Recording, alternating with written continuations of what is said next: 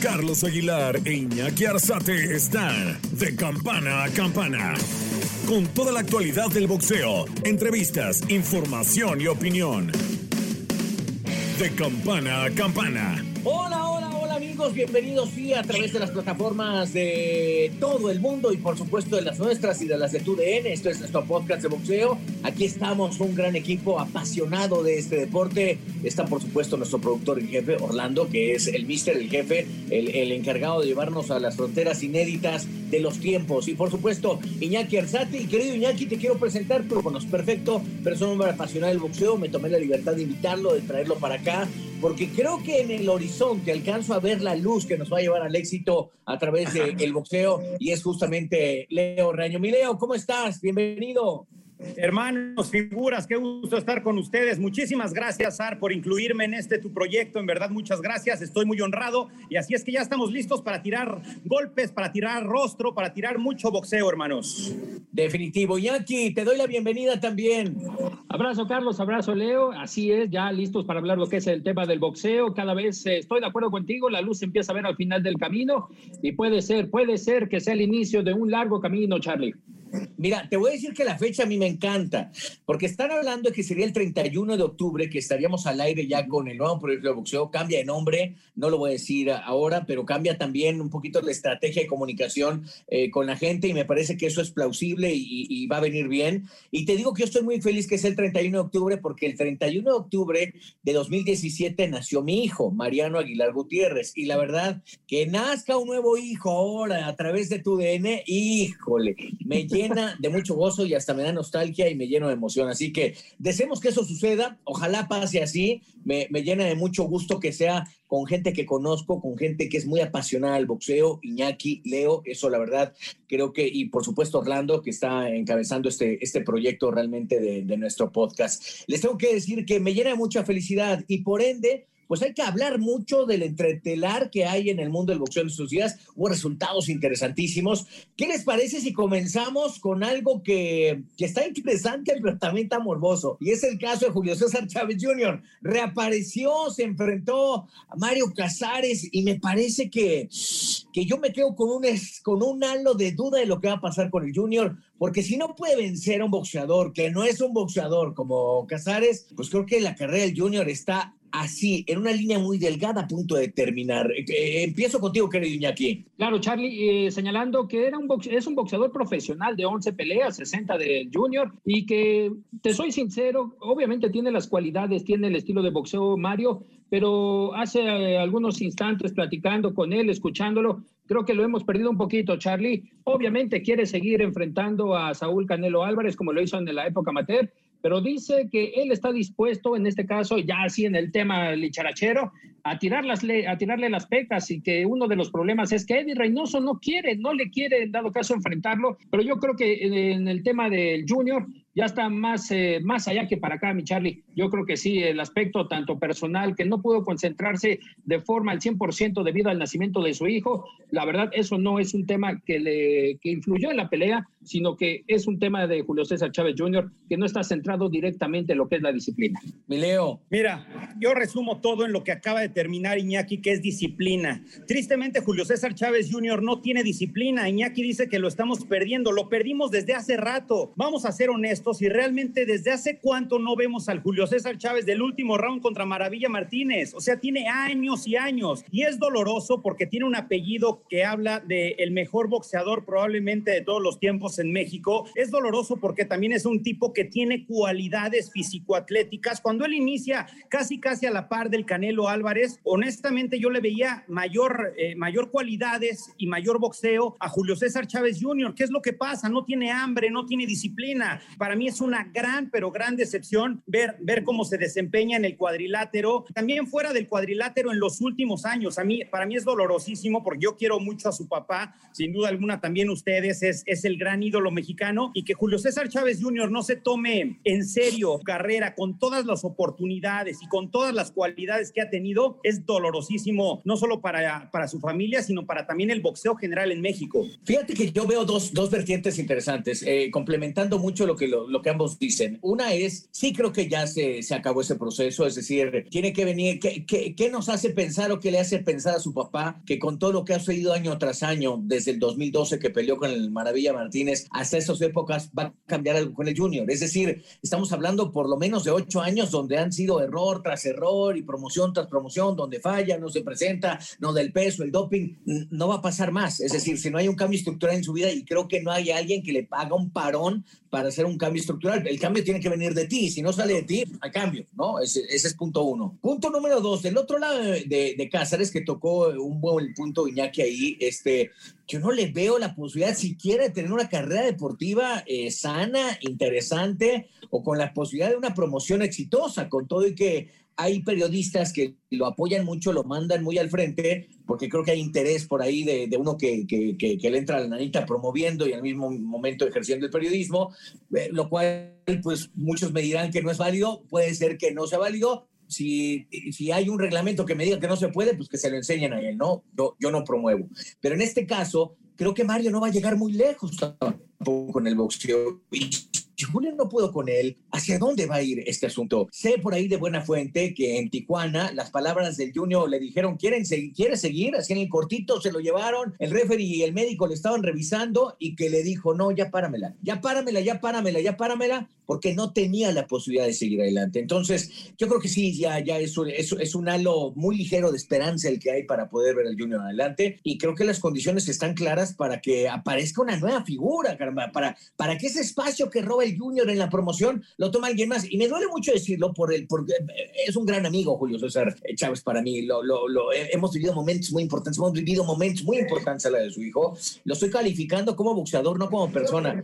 Ya son demasiados pretextos y eso la verdad creo que nos pega a todos en la industria del boxeo. ¿O, cómo lo ven? Estoy totalmente de acuerdo. La industria del, del, boxeo, créanme que necesita el apellido de Chávez, pero lamentablemente ni, Juli, ni Julito ni Omar Chávez han dado el ancho. O sea, tiene años y años. Y el halo de esperanza en serio del que ustedes hablan, eh, eh, ese halo para mí ya no existe. Es promesa tras promesa. Voy a cambiar, voy a cumplir. Ahora me preparé de forma distinta. Ahora estoy con Freddy Roach. Ahora estoy con tal, ahora estoy con tal. No hay forma de salvar a Julio César Chávez Jr. Julio César Chávez Jr. probablemente tiene un gran futuro como TikToker, como YouTuber, como Instagramer, pero honestamente en el box, Iñaki, ¿tú, tú qué sabes también de esto, al igual que Carlos Aguilar, que Orlando y toda la gente que nos está siguiendo de campana a campana, Julio César Chávez Jr. ya no, ya no puede haber más y más oportunidades. Tengo hasta un amigo cuyo nombre no voy a decir, pero le dicen algo así como el jeque del boxeo, que hasta le apostó a que le ganaba Jacobs, caray. Todos creemos en él y siempre nos falla. No, fíjate, fíjate, Iñaki, fíjate, Iñaki, lo que hice. Me inscribí en la página, recibí mi dinero y lo perdí todo en una sola noche por un sentimiento de apoyar al Junior. Va a cumplir eso hace un año. Charlie, ya el sentimiento en este tema ya a veces es cosa de, del pasado, mi Charlie. Eh, y bueno, en ese aspecto, ¿qué valor tiene el apellido Chávez todavía que al día de hoy tiene la capacidad de impulsar a un, a un atleta, a un profesional como lo es Mario Cázares, de ahora tratar de enfrentar a Saúl Canelo Álvarez, de tener un futuro promisorio para el boxeador, pero sencillamente después de lo que pasó allá en Tijuana, la verdad no creo que ya siga Julio César Chávez Jr. La posibilidad de que continúe ya no está tan latente y especialmente por los temas que se han tocado durante los últimos meses. Sigue la demanda en la comisión, eh, sigue todavía la suspensión de la Comisión Atlética de Nevada, extendiéndose para Arizona y al parecer el próximo 7 de octubre será uno de los tópicos donde estarán hablando los integrantes de la Comisión Atlética de Nevada para saber si en dado caso le levantan la sanción a Julio, pero yo creo que será ya lo de menos Charlie Leo. ¿Por qué? Porque la verdad el Junior ya no tiene la capacidad para seguir en el boxeo. Lo hizo, conquistó un título, le cumplió a su padre de ser campeón del mundo y yo creo que el único que pudo tener esa visión entre los problemas que siempre se le pusieron enfrente. Enfrente fue Omar Chávez, Charlie Leo. Él sí decidió hacerse un lado y ni modo, no pudo llegar a ser campeón mundial. Sí, yo, yo creo que vienen todavía más episodios en torno, en torno al Junior, eh, porque creo que no va a dejar de, de,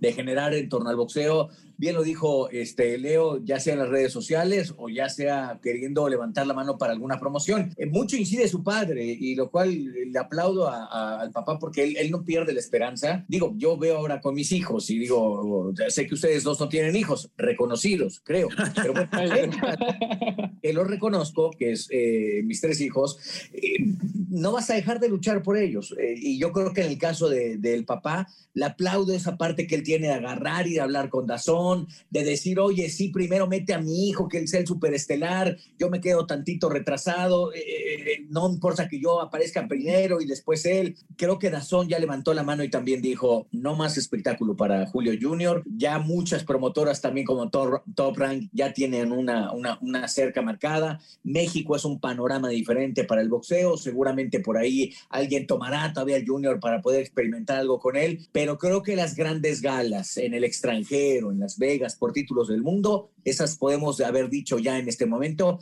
que se acabaron para, para el Junior. Ahora, Sar, por títulos del mundo probablemente sí, bueno, yo no digo probablemente, para mí por, por títulos del mundo ya no va a ir, pero tiene la fortuna de apellidarse Chávez Jr., de ser ex campeón mundial. Entonces, si él decide, habrá quien probablemente sí compre un boleto, a lo mejor para estar en una pelea semiestelar y seguir cobrando uno que otro millón de dólares, dos, tres millones de ¿Sabes dólares. que sí? Pero también eso ya es, es arrastrar el apellido sin necesidad. Pero ¿sabes qué? Sí creo que, que increíblemente aquí en México nuestra medida de, de, rating, pues la dan las transmisiones de boxeo. Y, y, entonces cuando empiezas a medir un poquito el rating, dices, ah, caramba, Julio marca. Y, y, y lo tienes un poquito en el, en el, en el asunto de, la, de, de, lo que te marca una línea, que son eh, parámetros que, no son muy claros a veces. ¿no? Dices, bueno, marcó tanto, ah, pues creo que la gente así lo está viendo. Pero de repente cambias la página, te vas a Estados Unidos y tuvo mejores números que Top Rank y ESPN, tuvo mejores números que PBC Boxeo y Showtime, tuvo mejores números que ellos. Entonces agarras y dices, ay caramba, la plataforma de Azón acaba de ver lo que acaba de lograr y le está diciendo que no. Y de repente la misma plataforma de Zone está negociando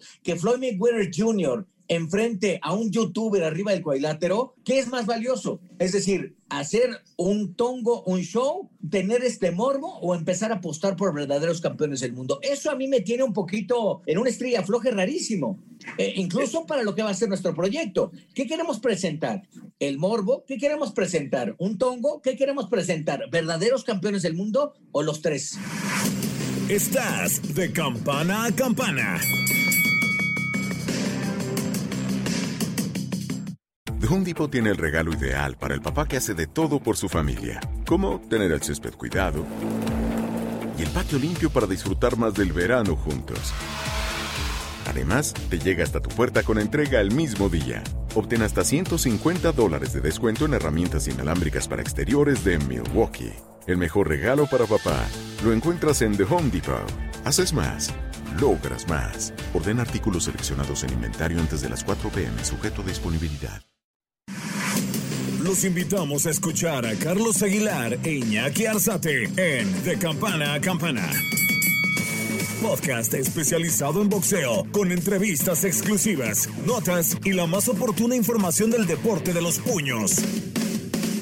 Estamos de campana a campana con el zar del boxeo e Iñaki Arzate. No te lo pierdas en Euforia y las plataformas de tu DN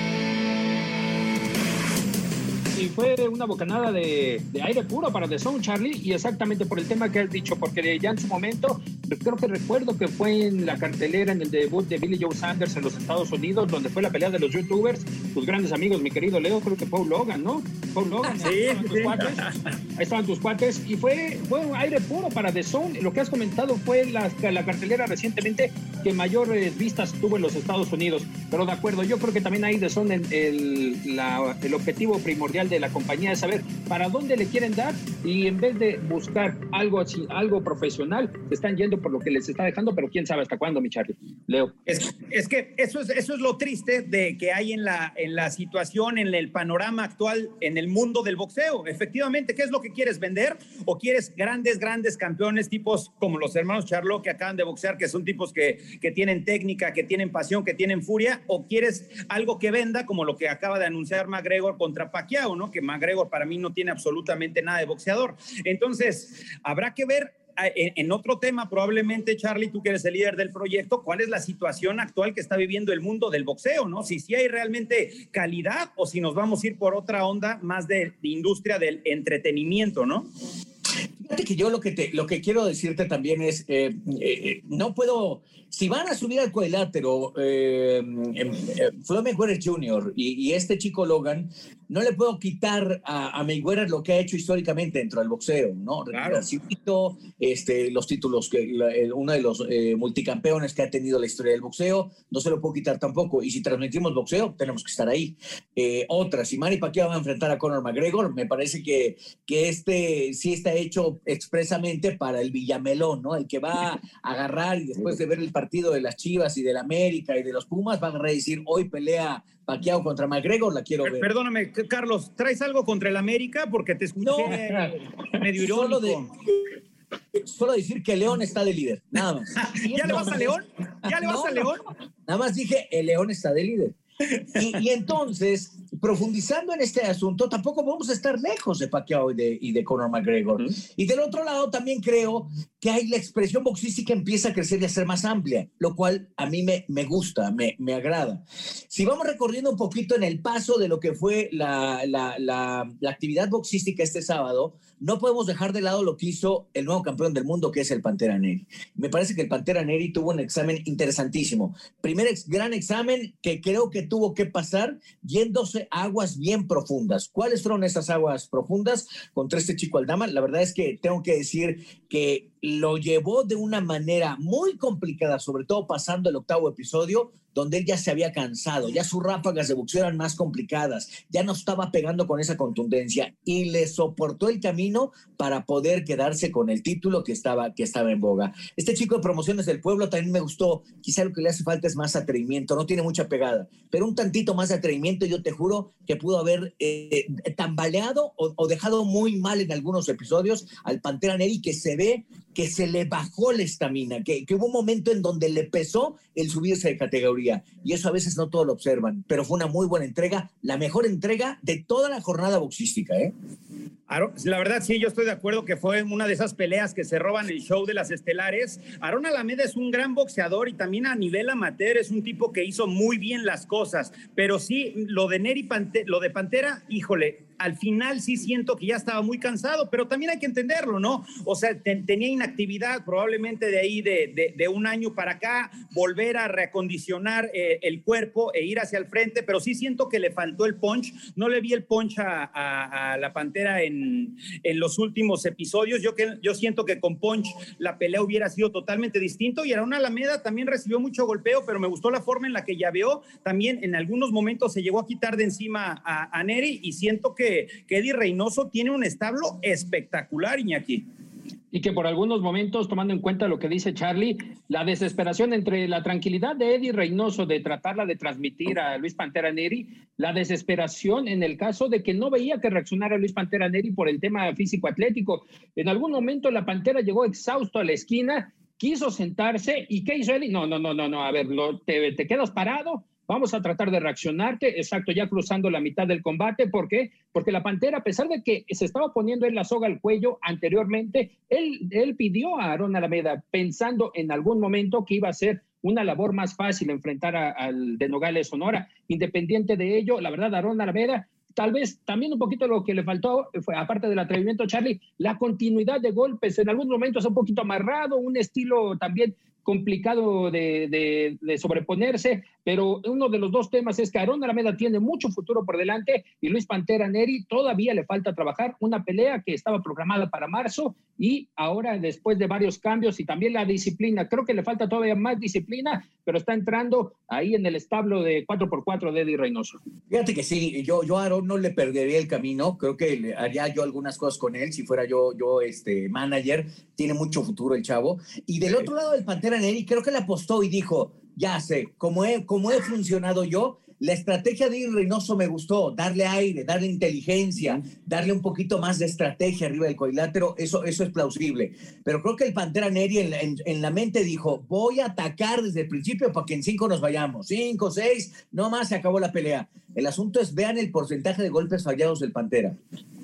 Es como en el tenis, el porcentaje de errores no forzados, muy parecido al Pantera Neri. Es decir, golpes que debe haber pegado y que no pegó golpes que tenían el destino de acabar y no acabó, golpes que, que de tener una estrategia de mandar tres, cuatro golpes a mandar cinco es diferente y por algún momento se quedó en un, combinaciones 1, 2, 1, 2, 3, 1, 2, 1, 2, 3. Cuando tenían que venir las combinaciones importantes no aparecieron. Eso no le quita que sea un buen campeón del mundo, no le quita que estamos orgullosos del Pantera Neri y no le quita en verdad la posibilidad de una revancha contra Aaron Araneda que yo la pediría de manera inmediata. No es como la ven ustedes. Sí, o sea, o sea, no le quita que enfrentó a un Aaron Alameda que venía en calidad invicto y la verdad mostró un gran, gran boxeo. Le, se quedó corto a continuación, eh, a comparación de la Pantera, pero la verdad es que era un, era un gran rival y repito, la inactividad que tuvo Pantera, pues también hay que, se, llega a entender, por lo menos yo llego a justificar eso. Y, esperar, Charlie, también cuál será el estilo de Luis Pantera Neri, porque lo hemos platicado y es, es muy identificable, ¿no? El estilo de Eddie Reynoso. No lo vi tan, tan los counters, sino exactamente buscando el terreno corto, buscando atacar ese estilo de Aaron Alameda y que en algunas ocasiones Samir Lozano también ahí en parte de la esquina de, Luis Pantera Neri le gritaba, cálmate, cálmate, espérate. Yo creo que también era parte de lo que conocían la capacidad física y hasta dónde podían integrar a Luis Pantera Neri al estilo que ha venido manejando Eddie Reynoso. Definitivo. En esa misma gala aparecieron los hermanos Charlo y, a mí la verdad es que tengo que decir que eh, había un boxeador que no me, no me terminaba de conectar, que era justamente el eh, de Meanchenko. Lo agarraba y yo veía, ¿estará para Canelo? ¿No estará? aquí me, me encantó, me, me, me, generó una gran sorpresa porque amarrar a, a, a, Jarmal no es fácil y por algunos momentos Jarmal se llevó contundentes golpes que si yo en este momento digo Jarmal Canelo, se la doy a Canelo, ¿eh? Se la doy a Canelo. Creo que tiene deficiencias en la defensa importantes, tiene gran contragolpe también Yarmal, eso no lo puedo negar, pero la verdad es que sí tiene deficiencias en la defensa. ¿eh? Le entraban una de Bianchenko lo que hace es que te, te empieza a descifrar una hora antes dónde te va a mandar el gol, es decir, te avisa dónde te va a pegar, porque incluso hasta te voltea a ver, si va a pegar abajo, hasta baja la mirada y ¡pum! suelta engancho. Si va a pegar arriba y te va a mandar un volado, te está viendo para hacer, te lo descifra de manera inmediata. Yarmal ganó, ganó bien, pero creo que también se desdibujó la figura de uno de los Charlos. ¿Cómo vieron ustedes? Derevyachenko siempre me ha gustado, ¿eh? O sea, desde que enfrentó a Gennady Golovkin, para mí esa pelea la había ganado el hombre de Europa del Este, ¿eh? Siento que, que hizo una pelea muchísimo mejor que, que, Golovkin, pero con Golovkin pesó el apellido que ya tiene a nivel mundial, a nivel internacional. Yo, a diferencia tuya, creo que Golovkin la ganó bien y no por no por no apretado, bien, para mí. Pero y, para, mí, para, para mí fue al revés, para ti, Iñaki. Yo se la doy en esa ocasión. Estoy contigo, a Sergey. Creo que lo apretó mucho. Creo que lo apretó. Oye, estamos dos contra uno con el Ser, pero. Te, amo, Iñaki, te amo. Esto está libre. Esto está libre, nada más que no saben que vamos a editar esa parte. Pero bueno. ahorita continúo. Dale, dale. No, yo creo que fue una buena pelea. Sí, se, se, se dejó acercar de más este que es Germán Charlot, se dejó acercar de más a Derevianchenko, pero siempre lo vi lo vi muy potente, lo vi sobre todo también muy certero. Golpe a donde que lanzaba, golpe que llegaba a aterrizar en, en, la faz o en el cuerpo de, de Yo siento que ganó de buena manera Germán Charlo. Las dos circunstancias, Charlie Leo, en el caso de Sergey, platicaban de lo que fue con Gennady Golovkin. Creo que ahí le favoreció que subía a las 160 libras. Él se acopla también a las 154 y en esta ocasión con Germán, creo que le pesó todavía el rebote de Germán de la mayor potencia de los golpes golpes. Obviamente, la cortada de nueva cuenta, Charlie Leo, las cortadas de Sergey fueron las mismas que pasaron con, con Gennady y en ese aspecto fue un tema que durante el transcurso del combate tuvo que estar lidiando Sergey. Yo creo que en esta ocasión, eh, Germán, muy bien, muy bien en el aspecto de que uno de los temas es que quiere enfrentar a Saúl Canelo Álvarez y lo sabemos muy bien, Charlie, ya lo hemos platicado con Mauricio, el tema de los cinturones, de los interinatos, de los campeones franquicia, aquí yo creo que viene a demeritar la división porque sería un buen tiro entre Jamal Charlo y Saúl Canelo Álvarez. Sin duda alguna. Eh, eh, lo platicamos alguna vez en este mismo espacio, eh, amigos, con, con, Mauricio Suleimán, diciéndole, falta el, este, el cinturón cochinita pibil o el, o el cinturón arrachera. O el, más va a ver, caramba. Ya, ya, ya hay que parar un poquito esa, esa parte. Y yo creo que es lo que los promotores tienen que pensar. Yo, yo si fuera la de PBC, estaría buscando ya directamente a, a Saúl Canero Álvarez con intención de que, de que se vieran las caras, porque sería un gran espectáculo. Como gran pelea estelar, estuvo estuvo Yarmal Charlo enfrentando justamente a Jason, al Banana Jason el Banana, este eh, eh, eh, hombre de la República Dominicana. Y me llama la atención que es un buen muchacho, la verdad pero del otro lado creo que este Charlo sí está bien complicado y me encantaría verlo contra Jaime Munguía, nada más que ya está arriba en la categoría Jaime y, y, Yermel está en la categoría de, los, de, de, los Super Welters. ¿Qué me gustó de él? Eh, tuvo las tesituras importantes, contó que metió muy buenos golpes eh, eh, el banana, creo que del otro lado es un boxeador adusto, un boxeador creo que con mucho más técnica que su hermano, menos desesperado, más, más sentado en, en, su pasión de boxeo, pero controlada, y eso es bueno. Y, y creo que la, la, decisión fue enormemente bien, bien armada, ¿no? También es un, es un, boxeador, es un boxeador inteligente, ¿no, Sar? Sí, sí, sí, sí, sí, sí, sin duda, sin duda que sí. Y me gustó lo que hizo, porque era, el del otro lado había un boxeador arrebatado, ¿no? Que salió a soltarlo todo y cuando le aplicaron el primero, ¡pum!, lo mandaron a la luna. Me llamó la atención el knockout como fue, porque le pega prácticamente en el cinturón, no quiero decir que no se sienta, pero cayó desmadejado por completo. Esos golpes como que en el abdomen se sienten más para se doble el cuerpo y no, Jason cayó completamente esparpajado. Vas tú, Orlando. ¿Qué pasó, mi Leo? Y yo siento que fue un boxeo bastante inteligente por parte de, de Yermel. Y, y, yo les quería hacer una pregunta a todos ustedes y a la gente que nos sigue en el podcast más escuchado de todo el planeta Tierra de Campana. Abuelita, Campana. tus chaquitas. De estos dos boxeadores, ¿cuáles se les hace mejor de los hermanos? A mí, Yer, eh, Yermel. Concuerdo, Yermel. Yermel, concuerdo totalmente. Ahí está, ahí ya estamos.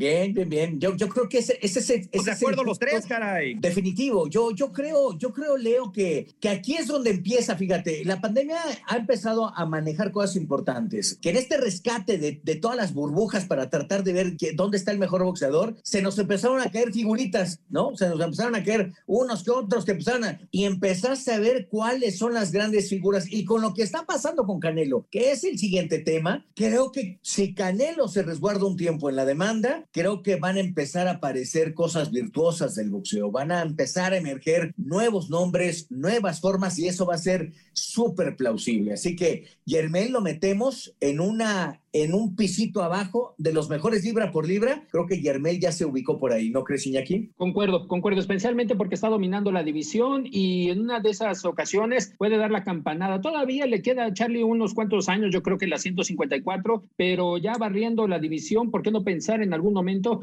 de estar subiendo y ser uno de los eh, referentes que tenga actualmente el mismo PBC Showtime, que, que fue una novedad del aspecto de que tomaron en cuenta para hacer a los dos hermanos pay-per-view, algo que durante los próximos días estarán dando a conocer los resultados en un pay-per-view donde creo Charlie Leo estuvo un poquito caro, ¿eh? la verdad, sí, fueron dos eventos, pero para la situación y conforme a lo que estamos vivi viviendo, y me quedo con un tema, mi Charlie, que te había señalado eh, Bob Arum, la reducción de los costos de este tipo, ¿no? Claro, si claro. costaba 100, vámonos a la mitad, a 50, de lo, de lo poco, lo que se pueda recuperar, ¿no? Definitivo. Estás de campana a campana. The Home Depot tiene el regalo ideal para el papá que hace de todo por su familia, como tener el césped cuidado y el patio limpio para disfrutar más del verano juntos. Además, te llega hasta tu puerta con entrega el mismo día. Obtén hasta 150 dólares de descuento en herramientas inalámbricas para exteriores de Milwaukee. El mejor regalo para papá lo encuentras en The Home Depot. Haces más, logras más. Orden artículos seleccionados en inventario antes de las 4 pm, sujeto a disponibilidad. Los invitamos a escuchar a Carlos Aguilar e Iñaki Arzate en De Campana a Campana. Podcast especializado en boxeo, con entrevistas exclusivas, notas y la más oportuna información del deporte de los puños. Estamos de campana a campana con el zar del boxeo e Iñaki Arzate. No te lo pierdas en Euforia y las plataformas de tu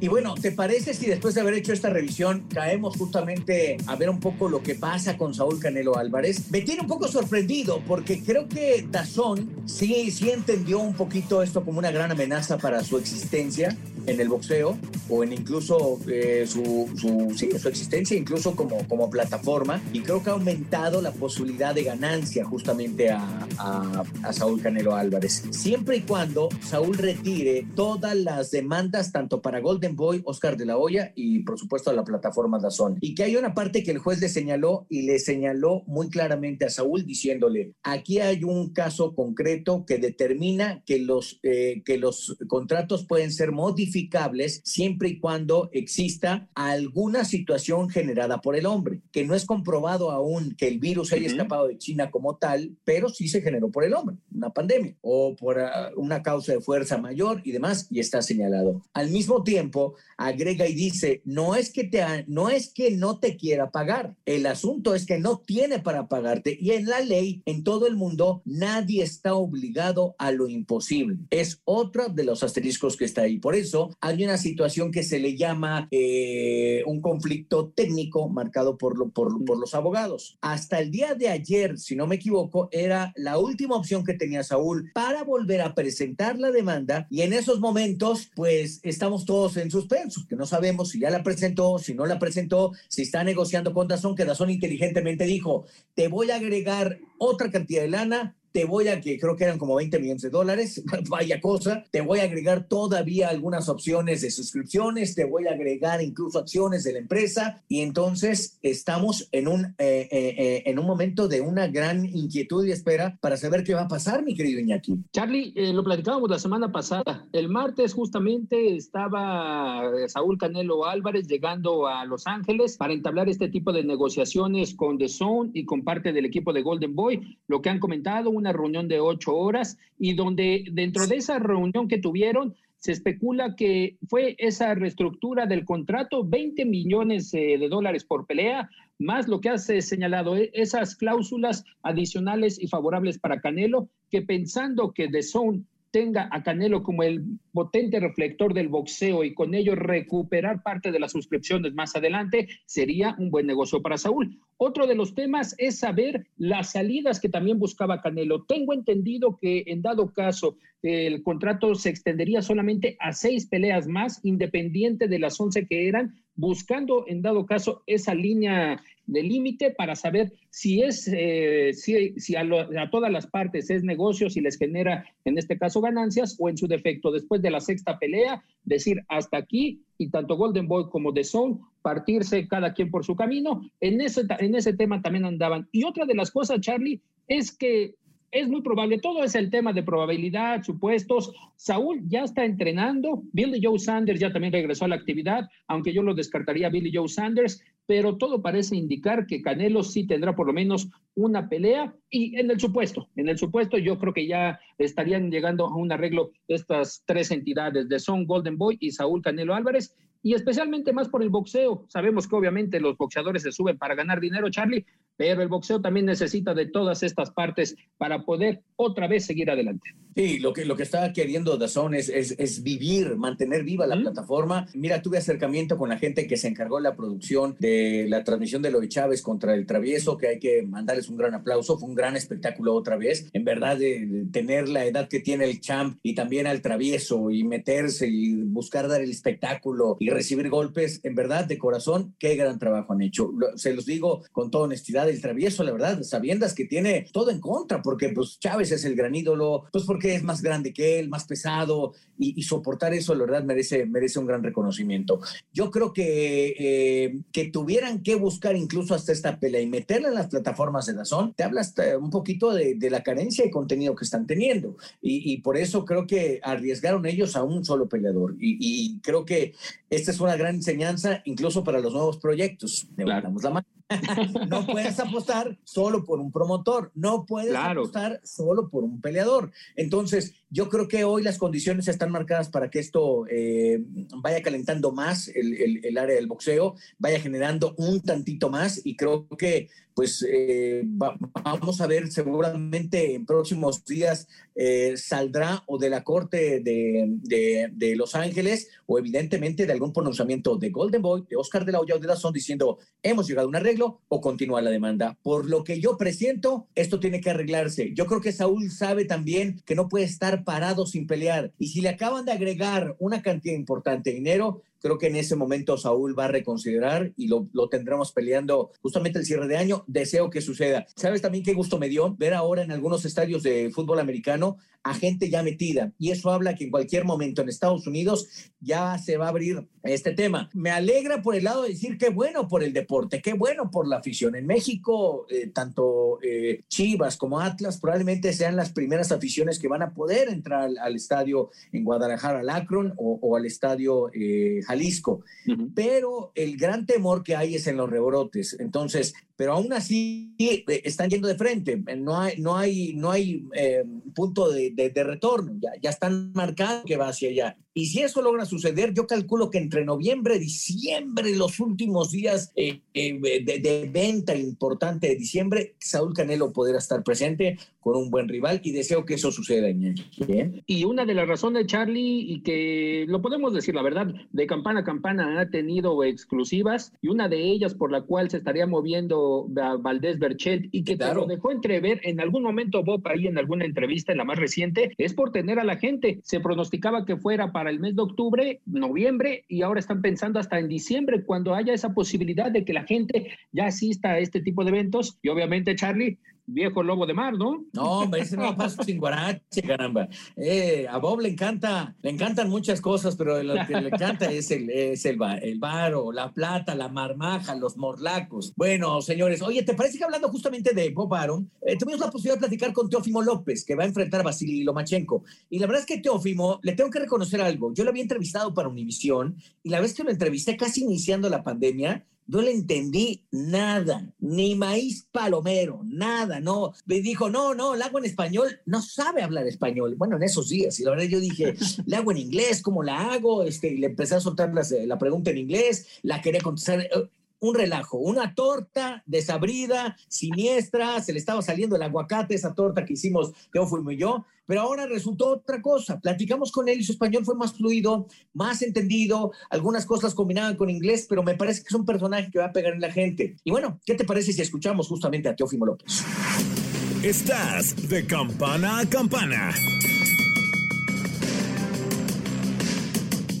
Teófimo, muchísimas gracias por atender a tu DN. La verdad, muy contentos de estar contigo. Y bueno, lo que tú querías, lo que tú deseabas, se ha puesto ya la pelea contra Vasily Lomachenko. ¿Cómo estás tú? ¿Cómo te sientes? Ah, gracias por tenerme. Ah, me siento muy orgulloso de que yo estoy cerca de haciendo historia para todos, todos mis latinos y me siento muy fuerte, como siempre, y muy feliz. Teófimo, ha sido una carrera ascendente, rápida, llena de muchos triunfos. Estás invicto hasta el momento. ¿Desde cuándo empezabas a soñar por Honduras, por Estados Unidos, la posibilidad de buscar no solo un título del mundo que ya tienes, sino enfrentar a Basili como, como la gran opción? Oh, toda mi vida. Um, yo sé que yo tengo un talento que es muy, um, es muy eh, explosiva y, uh, Así es. Y, yo sé que, que, mucha gente le gusta esa como yo pelea y yo sé que van a ser una buena pelea contra Lomachenko. Yo sé mucha gente siempre está diciendo que él es high tech y cosas así, pero en este peso, peso liviano es muy grande para él. Me siento que,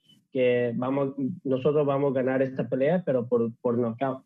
Ya lo juro. Definitivo. Oye, ¿en dónde estás pasando eso? Yo sé que tú tienes mucha potencia, que eres un hombre rápido, que eres intenso arriba del cuadrilátero, eh, definitivo. Pero ¿cuál es la parte que ves más débil de Vasily Lomachenko? Me siento que mucha gente tiene mucho respeto para Lomachenko. Esa es la cosa, que él gana la pelea antes de la pelea contra todos estos uh, boxeadores que es uh, peleando. Y esa es, uh, esa es la cosa que me siento que yo no tengo nada, nada de respeto para Lomachenko. De, de nadie, uh, Comey, uh, todos los boxeadores que yo peleó eh, profesional, I don't have respect for nobody. Y esa es la cosa que me siento que, que una pelea como esto que vamos a tener, si tú quieres hacer el mejor, toda la gente necesita saber que tú necesitas pelear con la gente que lo siente que es de mejores. Um, uh, y yo sé que no solo soy joven, pero también yo estoy claro. rápido, yo tengo mucho uh, poder y no solo eso, pero um, I think what people don't know es que yo estoy muy, uh, I'm very technical. Sí, claro, eh, me he dado cuenta de eso en tus peleas, tu, tu capacidad, tu técnica y tu fortaleza. Eh, por knockout y en qué round más o menos. Eh, si te dijera yo, apuesta por un episodio, ¿cuál es tu número que te gusta? El número de suerte. en cualquiera de, um, si Dios quiere, puede ser de, de cualquier round. Um, esa es la cosa que cuando nosotros estamos peleando, yo no puedo decir cuál round van a ser, porque eh, una pelea, un puño puede cambiar todo, pero yo claro. sé que, pero yo sé que si, si yo, yo golpeé a Lomachenko, eso es cuando yo voy a, a presionar a él para, para, no para matarle, pero o sea, para terminar la pelea. Estás de campana a campana.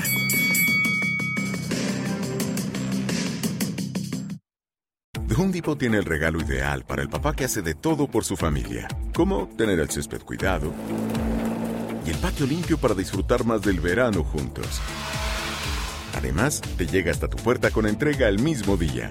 Obtén hasta 150 dólares de descuento en herramientas inalámbricas para exteriores de Milwaukee. El mejor regalo para papá lo encuentras en The Home Depot.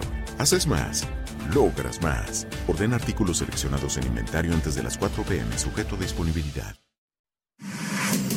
Los invitamos a escuchar a Carlos Aguilar e Iñaki Arzate en De Campana a Campana. Podcast especializado en boxeo, con entrevistas exclusivas, notas y la más oportuna información del deporte de los puños. Estamos de campana a campana con el zar del boxeo e Iñaki Arzate. No te lo pierdas en Euforia y las plataformas de tu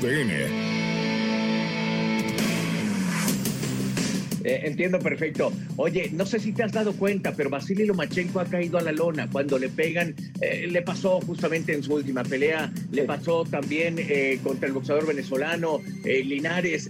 ¿Cómo observas tú? Es decir, y, y lo pegaron con combinaciones que, que, que, no son las mejores, pegan al cuerpo y rematan arriba. esa es la parte importante para pegar a Lomachenko, ¿no? Ah, sí, claro, es, es zurdo, so él le gusta siempre ir a, a derecho y yo sé que... Um, con cosas así estamos uh, practicando más de qué vamos a hacer para parar todo eso. Y yo sé que yo tengo una buena izquierda. Izquierda es, de, es cuál? Ay, perdón. Left, left is what? Izquierda. Izquierda, así es. All right, all right, I was right. Okay. Um, pero con mi izquierda es muy, muy, muy fácil y muy, muy rápido. So yo sé que es like, um, it's going to be a surprise for him. Claro, yo entiendo perfectamente. Uh -huh. Claro, definitivo. Eh, Teófimo, ¿cómo manejas esta, eh, esta situación? Hay una cantidad enorme de hispanos, mucho mexicano que te está apoyando y confunden de repente que, que Teófimo es de Honduras y, y, bueno, con raíces también en España, pero la, la, intención es tratar de generar una buena, eh, una buena vibra con, el, con, los hispanos para que te apoyen, ¿no? ¿Cómo estás sintiendo eso tú? Uh, es, eso es algo que me siento que muy feliz con eso porque yo sé, yo sé que yo soy hondureño y también yo, yo claro. tengo parte de sangre, sangre de, de español, de español, sí. uh, español. Y no solo eso, pero yo sé que yo tengo la, el, el, asiento de gringo um, porque yo nací en, en, Nueva York y cosas así. Nunca en Nueva York, claro. Sí, nunca en mi vida practicó mucho de, de hablar hablar de, español, pero yo estoy tratando ahora porque yo sé que es muy importante en mi carrera. Y ahora con, con todo, tenemos todas uh, las razas de México, ¿sabes? Y todos los latinos y me siento que ahora nosotros sí podemos hacer algo muy grande en ese deporte. Yo sé que antes fue Roberto Durán, uh, de la Hoya, pero en esta era van a ser Teofimo López. Y Bob decía algo muy importante, decía, eh, yo no sé hasta cuál es el límite de Teofimo López y lo que tengo que hacer es que si él me pide una pelea importante, se la tengo que ofertar y es Vasily Lomachenko. Pero hizo una comparación de Teofimo López con Manny Pacquiao. Y yo le preguntaba, ¿Teofimo López es el nuevo Manny Pacquiao? ¿Cómo, ¿Cómo, ves eso, Teofimo? Ah, es algo que él es, tú sabes, he's very smart, muy inteligente. Él, él, sabe que yo tengo todo, no solo que yo, yo, yo sabe a pelear, yo sé cómo hacer las cosas también. yo estoy aquí haciendo muchas entrevistas, yo estoy tratando a, promover esta pelea porque es muy importante. Es, van a ser en vivo en ESPN y cosas así. Y él, él estás ahora he's, he's understanding ahora que, que, que, nosotros sí es el nuevo de Manny Pacquiao. me siento muy, uh, muy feliz con eso. Claro, y, y, y, lo, y, lo, digo por lo siguiente, porque ya estás en la categoría de los ligeros, eh, seguramente los superligeros te pueden recibir muy bien, y los welters, es decir, pensar que Teofimo López puede ser tres veces campeón del mundo es algo importante para ti. ¿Cómo lo ves tú? Yo sé que yo estoy tratando de hacer muchas cosas um, en este deporte, porque ahora yo, yo hice algo que es un, un goal of mine, y eso fue a, ser campeón. Y ahora yo tengo un, un, diferente goal, a ser campeón, pero campeón de Undisputed para tener todos los títulos. Y eso es para todo eso es para todos mis latinos también. Eso eso es muy importante. Yo quiero hacer historia en diferentes uh, uh, divisiones y yo sé que nosotros sí podemos hacerlo si Dios quiere. Um, y trabajando duro y man, manteniendo mi peso porque esa es la cosa, es más difícil, uh, más difícil, pero ahora yo tengo un, un, equipo, Perfecting Athletes, que ahora yo estoy tom tomando más agua y cosas así, so ahora mi peso en, en este en peso liviano, no, no, estás, no, no me siento uh, como es difícil hacerlo ahora. Claro, pero, definitivo. Pero yo sé que en los otros, eh, otro, uh, pesos, como 140, 147. Me siento que vamos a hacer más cosas grandes. ¿En quién pensó Teofimo López en, en emular, en, en, verlo y decir, yo quiero ser como ese boxeador, quiero verme ahí? Cuando, cuando tú eras un niño, que eso tiene, pues no mucho tiempo, 15 ah, años, tú estabas pequeñito, ¿quién soñabas? Ah, de todos, todos los mejores. Uh, Muhammad Ali, uh, de Sugar Ray Leonard, Roberto Durán, um, Alexis Arguello, ¿a quién más? Tenemos mucha gente, muchos boxeadores que, que todos que hizo cosas bueno, buenísimo en este deporte, pero también cosas malísimo también. Sea, hay cosas como Holyfield, comprando una casa claro. que, con mucha, mucha uh, cuartos y todo eso, y ¿para qué?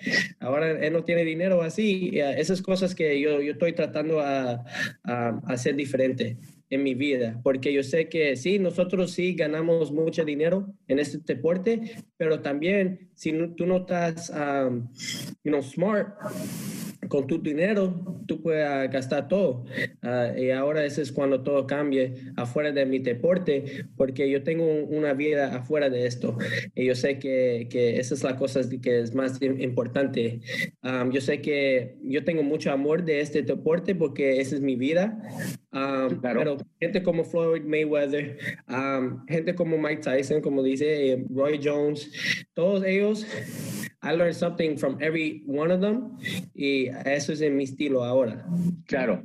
Eh, ¿Cuál es la parte que te conquista más? Porque tú eres un pegador con las dos manos. Eh, ¿cuál, ¿Cuál es el que te gusta más? ¿El, el, vaya, un estilo paqueado? O, digo, porque tú eres intenso, vas al frente. De nada, de nadie, uh, de Teofimo López. Yo soy uh, okay. very unique, I'm different. Uh, yo, yo puedo hacer de todo. Mucha gente no sabe que yo sabe a pelear de distancia y también con mis piernas. I'm very, very, claro. uh, antes de eh, profesional, antes cuando yo, yo estoy, tú sabes, you always gotta level up.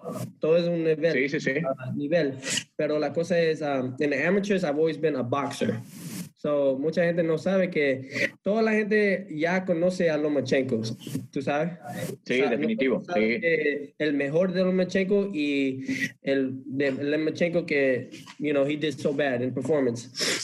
con Teofimo, nadie no sabe ahora, you know, pero esa es la cosa que me gusta porque ahora, si Dios quiere, con esta pelea, yo puedo ah, hacer más cosas que gente no, no sabe que Teofimo sí él puede hacer también. Como también darte a conocer en el mundo. Conocemos a Teofimo López, pero si tú vences a Lomachenko, te vas a impulsar en gran manera. Eh, si ubicas eso un poco, es decir, vencer a Lomachenko te va a poner en órbita en el mundo. Ah, me siento que es no Lomachenko. Yo sé que mucha gente está diciendo que es el mejor de, lo, de los mejores y cosas así, pero me siento que Cornelo, Terence Crawford, ellos son los las uh, mejores de los de las mejores o de los mejores, mejores cualquiera, pero um, no, I mean, pound for pound. Um, yo, yo sé que con Richard Comey fue un campeón, yo ganó en el segundo round por knockout y ahora nosotros está contra Lomachenko y vamos a ver, vamos, vamos a ver si,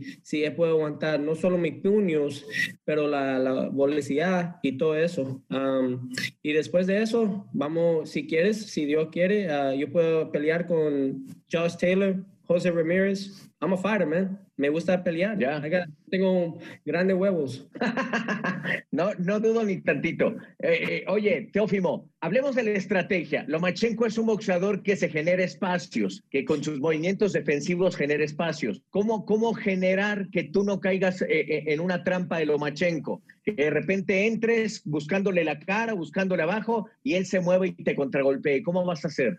Ah, eso es fácil. Ah, la cosa es que es muy fácil. Mira, tú sabes que para toda mi gente, ah, mira la pelea octubre de 7. Ustedes van a ver a alguien diferente en Teofimo López. Yo no soy solo un Lucker's Punch, como la gente está diciendo. Yo, no, tengo un Lucker's Punch. Ah, yo estoy muy inteligente cuando yo estoy peleando en ese ring. Y yo sé que yo soy joven y todo, pero como todos está diciendo, él, tiene esto y esto, pero la gente no sabe que, que él es out of his prime y está viejo. Yo sé que él solo tiene como que 32 años, 33, algo así, pero mira, más o menos, sí. Mira, mira eso, con 400 peleas, algo así. Más de sí, más o menos. peleas y con dos años y peleando en profesional y todo para like eight years now, it's wear and tear to the body. Pero yo sé que él quiere pujar la, la, pelea y cosas así, pero el cuerpo, he's not, that's not gonna let him. Y yo sé que esos van a ser mi my, my greatest asset que I'm going use on him. Sí, sin duda, las grandes capacidades y las, y las, las habilidades que tiene. Los puños en, en, la, en el cuerpo también. Le duele, eso es definitivo. ¿Cuál es tu mejor golpe, Teófimo? ¿Tu derecha larga, el gancho izquierda, el gancho eh, con la derecha? Yo siempre, ¿Cuál es tu mejor golpe? Yo siempre estoy uh, practicando diferentes cosas para, porque yo sé que yo estoy perfecting my craft. Um, mi, mi, favorito puño, yo puedo decir, es mi, um, mi derecho, pero también con el swing, son mi izquierda. Um, yo tengo muchos mucha puños que yo puedo, que es mi, mi, mi favorito, el gancho en el cuerpo y todo eso. So, puede ser de, de cualquiera. Uh, porque yo siempre, como Julio César Chávez, el gancho en, en la en the liver, stuff like that. So I look at all those things.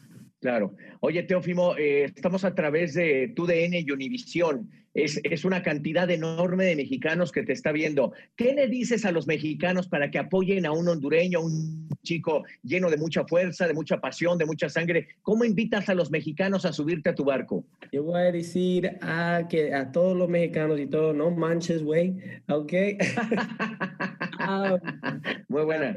Mi, mi, esposa, ella nació en, en, Nicaragua, pero ella creció con todos los mexicanos. yo, yo siempre estoy ahora hablando como ellos un poquito, um, no manches, güey, uh, y cosas así. So it's um, I have a good time. Yo tengo mucho amor para todos los mexicanos y yo sé que si no fue con, uh, si no fue ellos, uh, yo sé que boxeo no, it wouldn't be so so much fun es muy importante, no solo los mexicanos, pero todo de Latinoamérica, eh, de todos los latinos. Teofimo, te quiero hacer una pregunta más. Y, la pregunta tiene que ver un poco, ¿cómo, ¿cómo generar energía arriba del cuadrilátero cuando no hay gente? No vas a tener gente cerca, vas a ser encerrado en la burbuja peleando con Lomachenko. ¿Dónde se ve tu cabeza para jalar esa energía y esos gritos de apoyo? Sí, yo sé que yo estoy un poquito ah, triste que no tenemos a los fans ahí porque es una pelea muy grande y, y yo sé que, pero cosas que estás pasando ahora con COVID-19 y cosas, yo, yo entiendo. Estamos tratando a tener como un poquito de fans de mi equipo y de él, de Lomachenko. Ah, estamos tratando, vamos a hablar con la gente de Nevada, um, con la commission y todo eso. Si, si, si Dios quiere, podemos tener eso, pero no sé. Pero la cosa es que sin fans, sin no fans, um, la cosa es yo estoy ahí para ganar esa pelea. Ah, y yo sé que todos los fans van a ver la pelea en la en, las, en at home, wherever, um, y vamos a celebrar después de eso. Dime, dime. No, pero para mí es muy importante. Yo, yo hace todo eso para todos los fans. Es muy importante porque nosotros sí estamos a... Tú puedes ganar de cualquiera como Lomachenko, eh,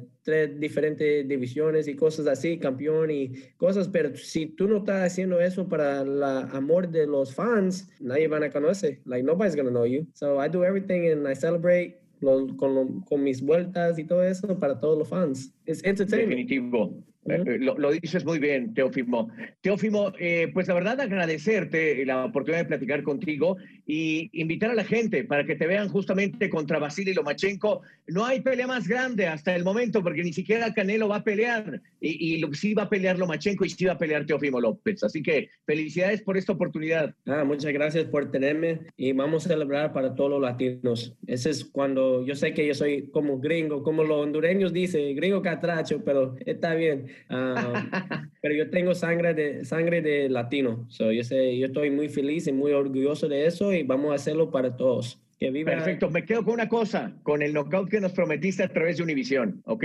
Vamos a ganar esta pelea por, uh, por knockout, te lo juro, te prometo, y, y esas son las cosas que, es, que van a hacer. Perfecto. Teófimo, un abrazo gigante, gigante a la gente catracha, a todos ustedes, abrazo, lo mejor siempre. Muchas gracias a todos y nos vemos pronto. Bueno, señores, ahí están las palabras de Teófimo. Creo que tiene mejor español que el mío y eso lo agradezco. Pero bueno, en fin, prácticamente ya nos vamos. Teófimo enfrentando a Vasily Lomachenko. Deseamos en verdad que esta pluralidad que han tenido las transmisiones deportivas nos tiene también con mucha fuerza, con mucha energía. Créanme, amigos, créanme, Iñaki, Leo, Orlando. Estamos trabajando fehacientemente por tener una plataforma diferente de boxeo, un nombre contundente de boxeo y una narrativa diferente. Es decir, vamos a hacer algo novedoso, importante, que queremos que ustedes lo escuchen, que queremos que ustedes lo vean, que queremos que ustedes nos digan, si nos gusta, Sar, Iñaki me gusta, Leo me gusta, o no, ¿saben qué? Esta parte no me agrada, esta parte sí me agrada. Lo que queremos es que ustedes este, estén con nosotros. Las mujeres serán fundamentales, como han sido en el desarrollo de este país, son las número uno, son importantísimas y evidentemente toda expresión deportiva, boxística, la tendremos aquí. Eh, estamos pensando hacer un gran proyecto, queremos que suceda, queremos que ese 31 de octubre sea un gran lanzamiento lleno de mucha energía, lleno de mucha contundencia y pensando en que en próximos años tendremos una marca muy, muy sólida.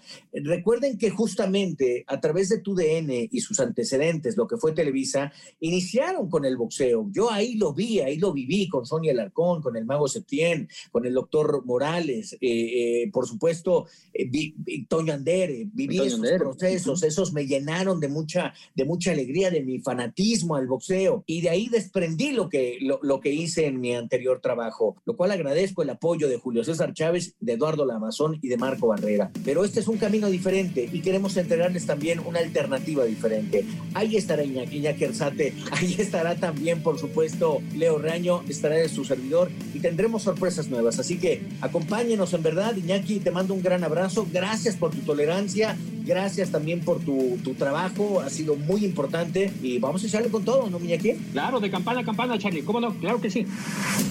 La campana ha sonado. Los 12 rounds han finalizado. De campana a campana, con toda la actualidad del boxeo, entrevistas, información y opinión. Carlos Aguilar e Iñaki Arzate regresarán en el siguiente episodio.